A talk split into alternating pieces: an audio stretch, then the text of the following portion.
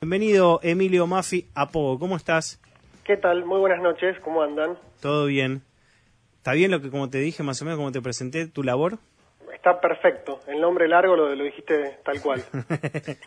bueno, eh, e, e, ¿es así vos dentro de tus, de tus funciones tenés la, la, ocupación de mejorar el, el, tiempo que le dedica una persona a transitar por, por la ciudad de Buenos Aires? Sí, es así, exactamente. Nosotros en el centro de monitoreo, para cortar un poquito el nombre, de tránsito, eh, lo que hacemos, lo que buscamos es mm. minimizar el impacto negativo que tiene en los tiempos de viaje y en la seguridad vial aquellos sucesos eh, que afectan a la, calzada, cortes de calle, parciales o totales, eh, que pueden ser programados, por ejemplo, una, una obra, como mencionarte la de las ciclovías en Córdoba de Corrientes que son recientes, eh, o un evento, ahora por contexto COVID que no, no se están haciendo, pero una, una maratón que, también se corta la calle, o pueden ser cosas no programadas, como por ejemplo un incidente vial, un choque, eh, un semáforo que no está funcionando correctamente o que está apagado o titilante, que, genera ¿no? Eh, complicaciones en la circulación y, y, riesgo en la seguridad. ¿Cómo es el proceso? Vos te enterás desde desde el centro de, desde el centro operativo de monitoreo. ¿Y qué haces? ¿Contactás a un, eh, al técnico, me imagino, del semáforo o al agente de tránsito? ¿Cómo es? Eh, eh, ¿Cómo acciona ante algo urgente, por ejemplo? Perfecto.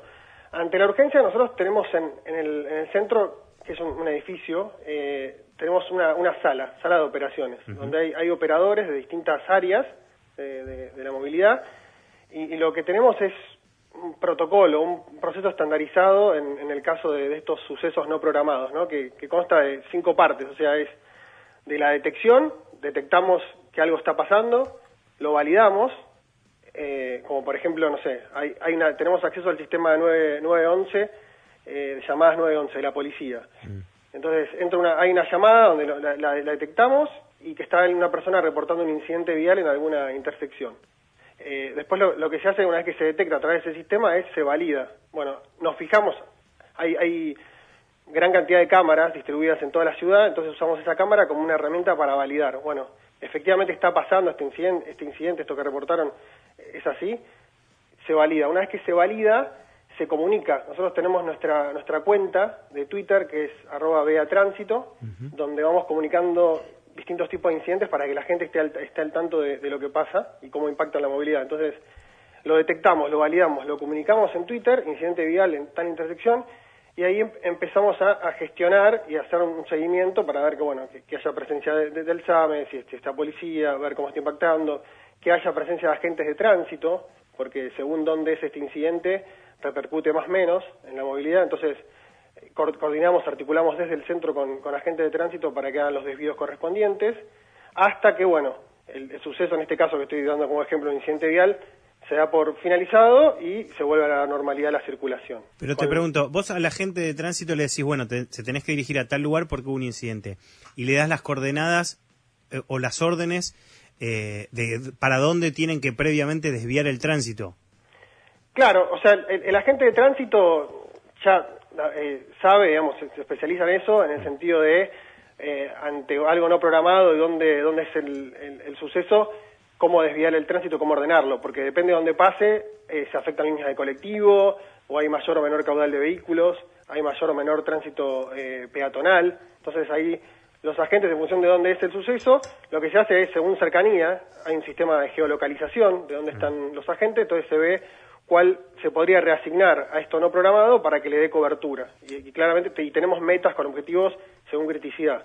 O sea, si es entre dos avenidas, o sea, 9 de julio y Corrientes, un incidente vial, bueno, se, reasigna y según dónde ocurre y cómo es el, el incidente y cómo afecta, se hacen los desvíos correspondientes. Y, además, perdón, esto se, se, actualiza también con las aplicaciones que uno utiliza para seguir el tránsito y para dirigirse a algún lugar, digo, las más conocidas Google, Waze y demás. Exacto, Exacto. Bueno, nosotros tenemos en, el, centro de monitoreo un sistema que le decimos SGIM, que es la sigla, que es el Sistema de Gestión Integral de la, de la Movilidad, donde los operadores en tiempo real, para lo no programado y también para lo programado, que es mucho más fácil porque tenemos mucha más previsibilidad y más tiempo para hacerlo, eh, cargamos en el sistema todos estos, estos eventos, estos cortes, estas afectaciones. Entonces, eh, esto, esto se disponibiliza en una, una API, en una web donde las aplicaciones toman la información y la plasman en, en, los servicios de ruteo que, que, tienen. Ejemplo, no sé, me pongo para ir de un punto A a un punto B, donde en el medio, eh, en la ruta que, te va a recomendar, hay una manifestación o hay un incidente vial y eso impacta esos tiempos de viaje, te rerutea y te asigna otro, otro recorrido para que puedas viajar de manera más rápida. En esto que decían ustedes en la intro de, bueno, de, lograr que, los tiempos se reduzcan con lo, valioso que es. Y, y, te hago una pregunta, porque hay algo que de chiquito me vengo preguntando, que es, uno va por una avenida que es doble mano. Y cuando uno tiene onda verde para un lado, es imposible tener onda verde para el otro.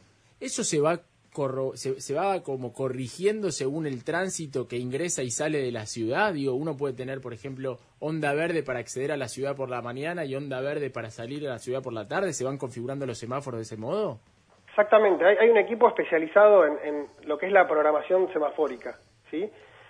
Eh, la realidad es que la forma de programarlo es arrancando por las arterias principales, que tienen mayor flujo de vehículos, luego las transversales, que cortan estas, estas arterias y después los cuadrantes que quedan por fuera. Entonces, lo que, lo que se busca según el, horario, el flujo vehicular, el sentido, es darle lo que se llama el ciclo, un ciclo semafórico que permita eh, que, que fluya el mayor caudal de vehicular posible. Entonces sí, la realidad es que hay, hay distintas programaciones, ciclos semafóricos. Un ciclo semafórico es el tiempo que transcurre entre una misma, un mismo, eh, una misma señal, ya sea verde o rojo, de pare o avance. O sea, eh, vos tenés, el, tiempo sería eh, semáforo en verde un determinado tiempo, amarillo otro tiempo, rojo un tiempo, vuelve amarillo. Eso es un ciclo. Entonces, de acuerdo a lo, que acabo de mencionar, se va definiendo en cada caso cómo, cuáles son esos, esos, esos ciclos. Y cambia. A la mañana los que vienen de provincia a capital tienen quizás más fluidez que a las, que a las 11 de la mañana. E, exactamente. Tenés esos corredores, algunos son de, ingreso a la, a la, ciudad, otros de salida, y en función de eso y el flujo vehicular que tienen, cambia la programación. Tal cual. Antes nombraste los arreglos que se hicieron ahora que se sumaron Bicisenda en la avenida Córdoba, por ejemplo, y se le sumó Bicisenda y además un carril de, descarga. Tiene que tener un criterio, y te lo pregunto, Emilio, vos que sos eh, eh, parte y quizás participaste, no sé si lo decidiste, pero participaste de, esas charlas. Eh, Emilio Maffi, que está en el centro de, de, monitoreo y operativo. La avenida Córdoba, eternamente y a la hora que vayas hay tráfico. Entonces es muy raro eh, tratar de entender, seguramente tiene una lógica que uno no la, tiene, eh, de por qué además se le sacaron carriles. ¿Es por las bicisendas? ¿Es por una cuestión de, de qué? Esa es mi duda. Perfecto. Sí, históricamente, como dijiste, eh, Córdoba es una, una avenida congestionada. Mm. ahora, con, con esto de, de las ciclovías, las ciclovías en avenidas, hay una política, una política pública de fomentar eh, el uso, el uso de la bicicleta. Eh, y, la realidad en este contexto de, pandemia creemos que tiene múltiples, múltiples beneficios el uso, el uso de la bicicleta como alternativa al transporte. Claramente no, es lo mismo el lugar, la superficie que ocupa una persona en una bici que en un auto.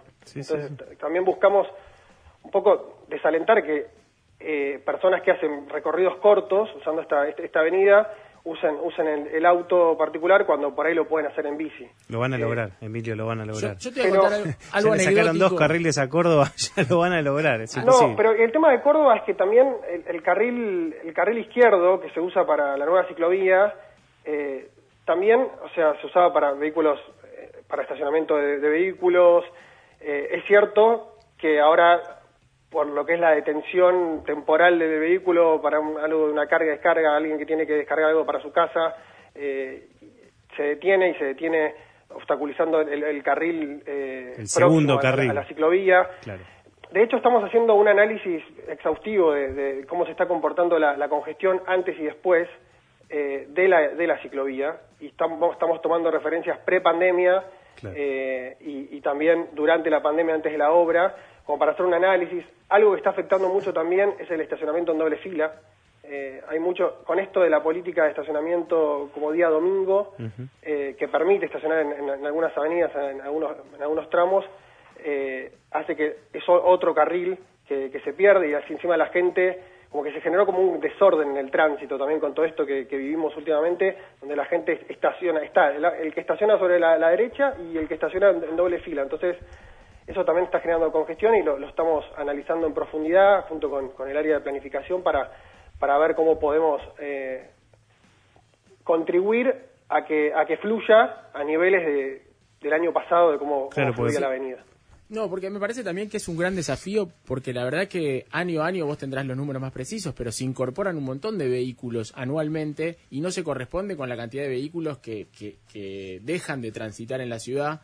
Yo te lo digo, a nivel personal, yo usé muchos años la bicicleta y lo que me pasaba es que cuando iba por las bicisendas que estaban, por ejemplo, en la calle Gorriti, no hay una campaña de concientización que indique que los vehículos tengan que prestar atención para los dos lados, porque de la bicisenda vienen desde los dos lados, y era muy peligroso y por eso me iba por la avenida Córdoba, que si bien en ese momento no tenía bicisenda, me parecía mucho más seguro, porque la verdad que muchas veces por Gorriti a veces se acercaba un auto en una intersección y no presta atención para los dos lados, porque no tiene conciencia que la bicisenda es doble mano siempre.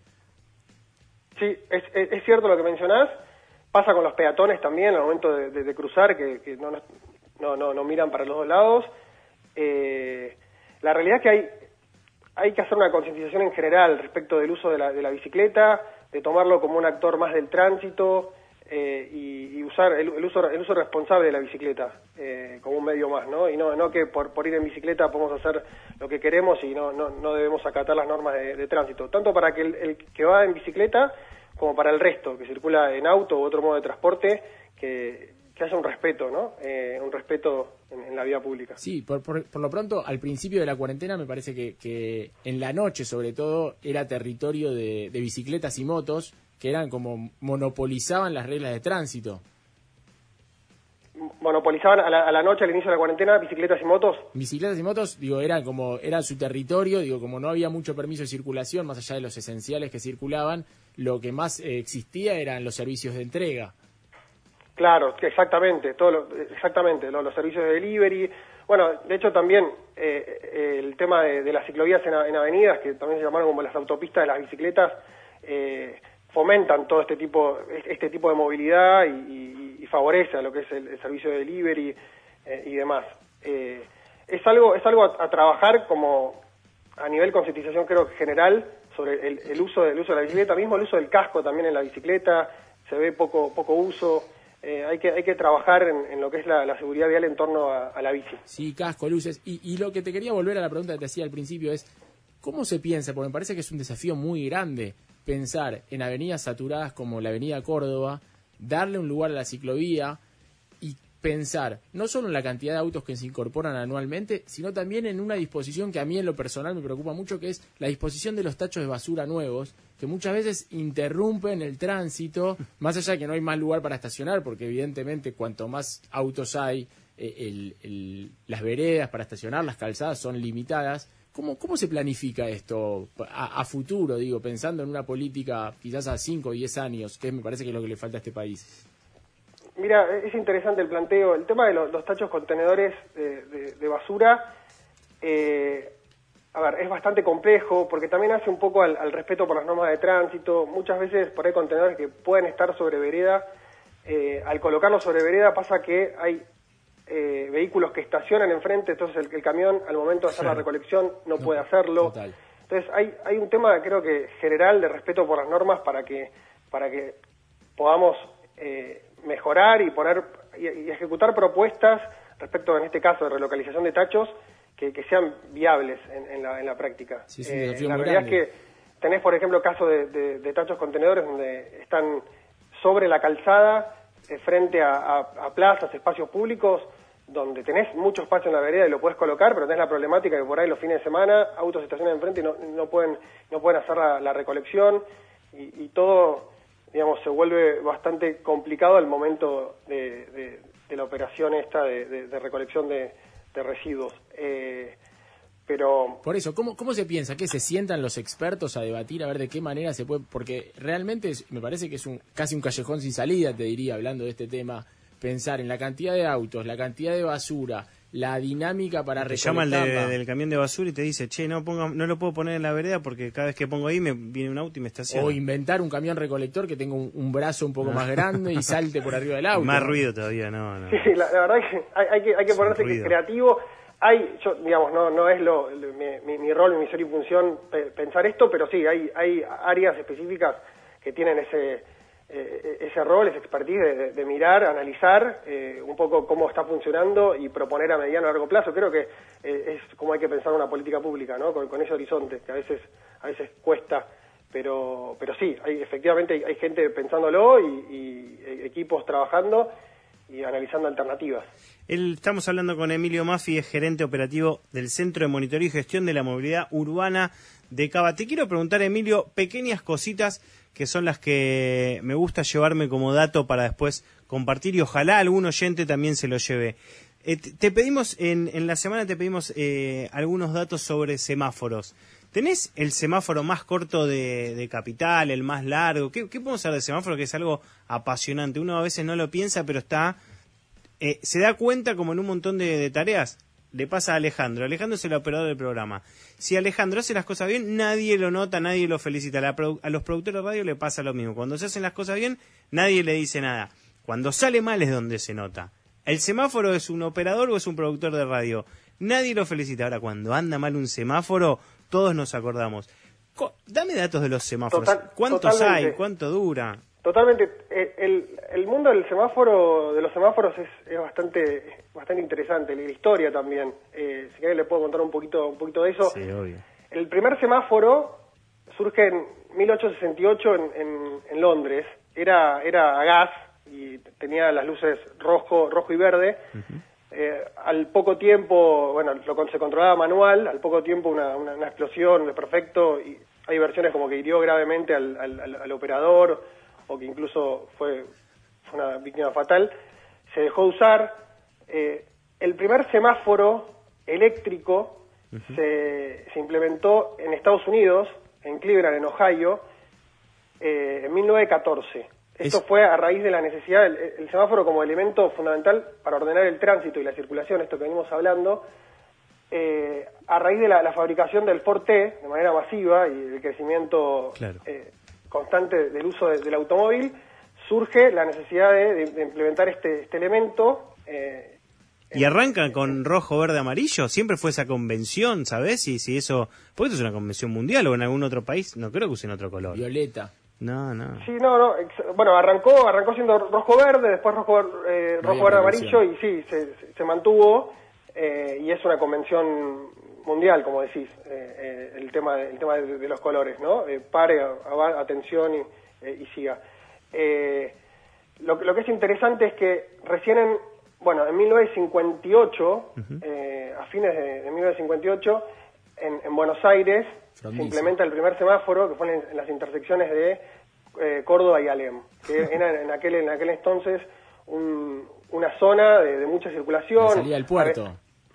¿Cómo? La salida del puerto.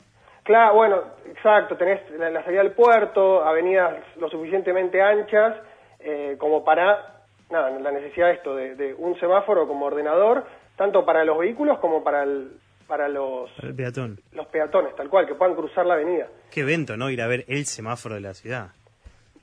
Sí, la verdad que es, es re interesante eh, cómo, cómo se da todo el proceso y de hecho en, en la ciudad de Buenos Aires, si bien el semáforo aparece en 1958, ya de 1910 ya la población era de un millón y medio, la mitad que tenemos, que tenemos ahora, eh, y, y la congestión ya era un tema en 1910. Eh, y, y ahí fue cuando se crea la dirección, la dirección de tránsito que dependía de la Policía Federal y estaba compuesto, conformada por agentes con, con- que dirigían el tránsito de manera manual con una, una vara, un bastón.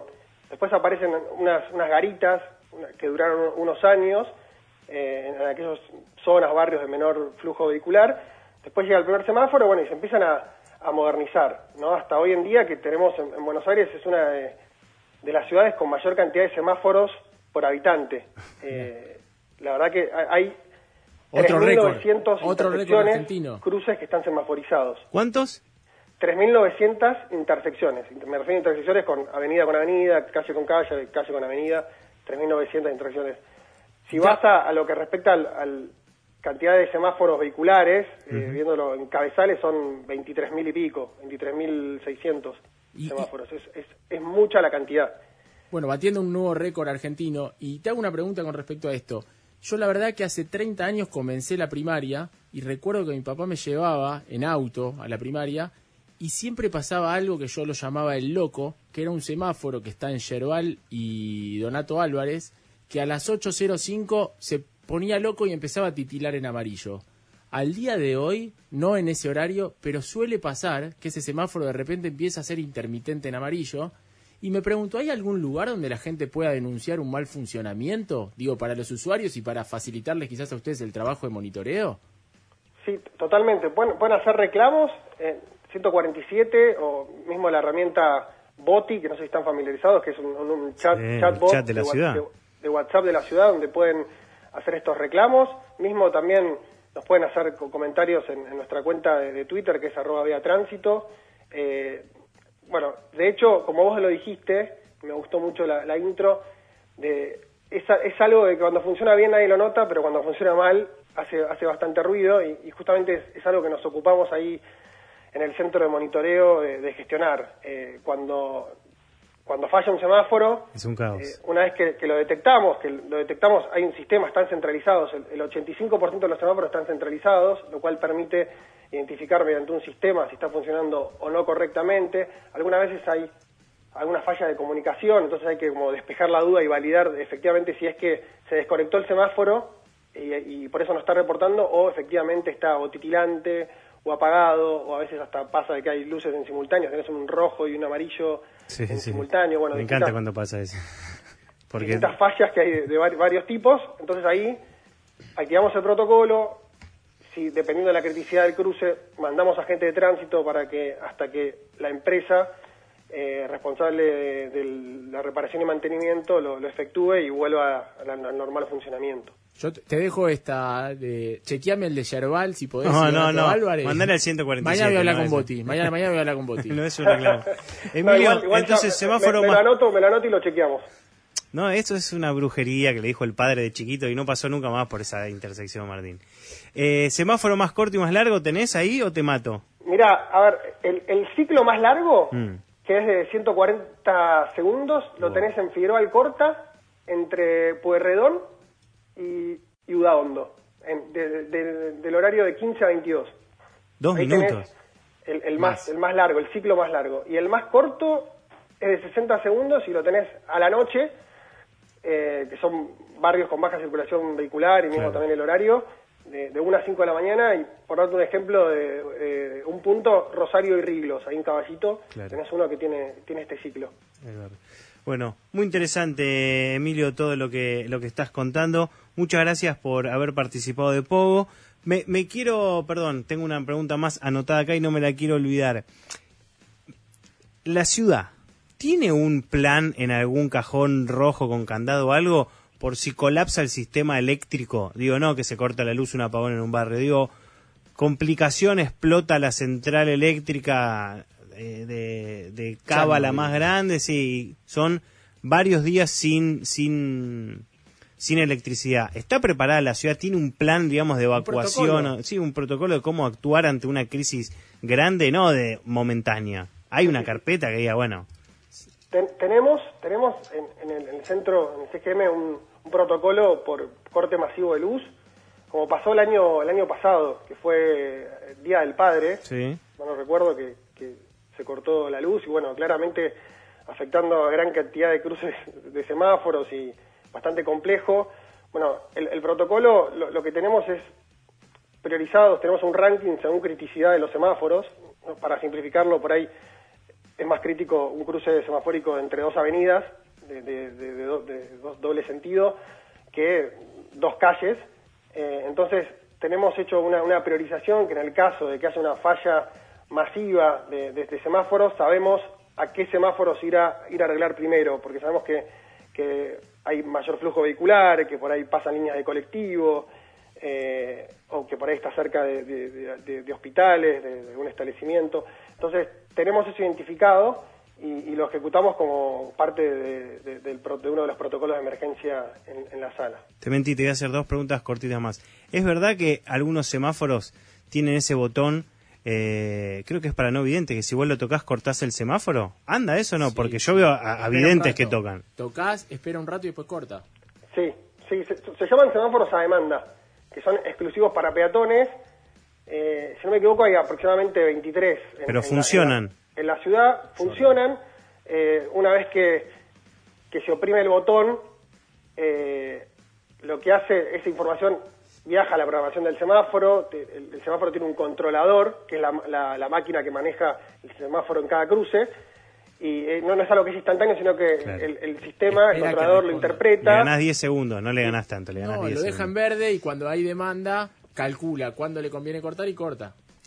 Claro, exacto. O sea, lo, que hace es, es no, es algo brusco, no lo hace inmediatamente porque es, eh, es inseguro en términos de, bueno, puede ocasionar un incidente vial, pero sí, lo, altera un poco lo que es la programación, está programado, preparado para que se modifique el, ciclo y corte y corte para permitir el, el cruce del peatón. Y última, ¿por qué el semáforo de la 9 de julio es tan corto que no te alcanza a cruzarla de un solo tiro? Y siempre tenés que o arrancar corriendo o terminar corriendo. O quedarte en la mitad. O quedarte en la mitad, que es un peligro, porque... No, porque tiene una plazoleta. Sí, pero bueno. Sí, está buena, la, está buena la pregunta. Y lo, lo, que tiene es que ahí lo que se prioriza es, por el gran eh, flujo de vehículos y caudal que tiene el 9 de julio, vos cuando... O sea, si vos le das más verde a 9 de julio, lo que estás afectando es el rojo de las transversales. Entonces, si vos querés que circule y fluya mejor el tránsito, en este caso en esta, en esta avenida 9 de julio, le da más verde. El tema es que ese verde impacta en un rojo de la transversal. No sé si me explico. Perfecto, pero acá hay que perjudicar a los autos para que no vaya más al centro y que el peatón o que el abogado que está en tribunales pueda cruzar una, una avenida de un de un tirón y que los autos esperen hasta que se cansen como en Córdoba.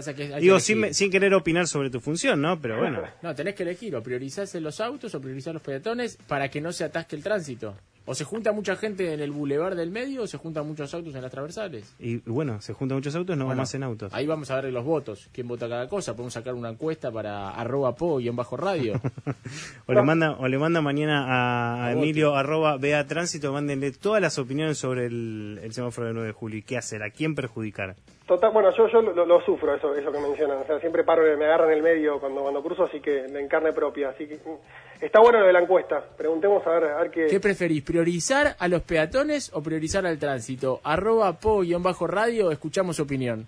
Bueno, es, muy amplia, ojo como se interpreta, siempre es la prioridad de todo, secular, todo, pero bueno, que sea específica para el cruce de 9 de julio. Para el cruce de 9 de julio, ¿preferís que los autos tengan su circulación y no se atasque tanto el tránsito o preferís que los peatones crucen de un tirón y los autos esperen? Listo. Y no pueden participar personas ni que crucen ni que vayan en auto, porque si no van a votar para su para su lado. Claro, va a estar sesgado hoy. Gracias, Emilio Mafi por haber estado acá en Pogo, el gerente operativo del Centro de Monitoreo y Gestión de la Movilidad Urbana. Muchas gracias por habernos dado esta pequeña lección sobre tránsito y semáforos. No, por favor, gracias a ustedes y aprovecho para mandar un saludo al equipo que la verdad que le, metió mucha garra eh, todo este tiempo con, de, pandemia para, para garantizar que nada, los vecinos y la gente que se mueve por la ciudad lo haga de manera más, más segura. Bueno, saludos y gracias a ellos también.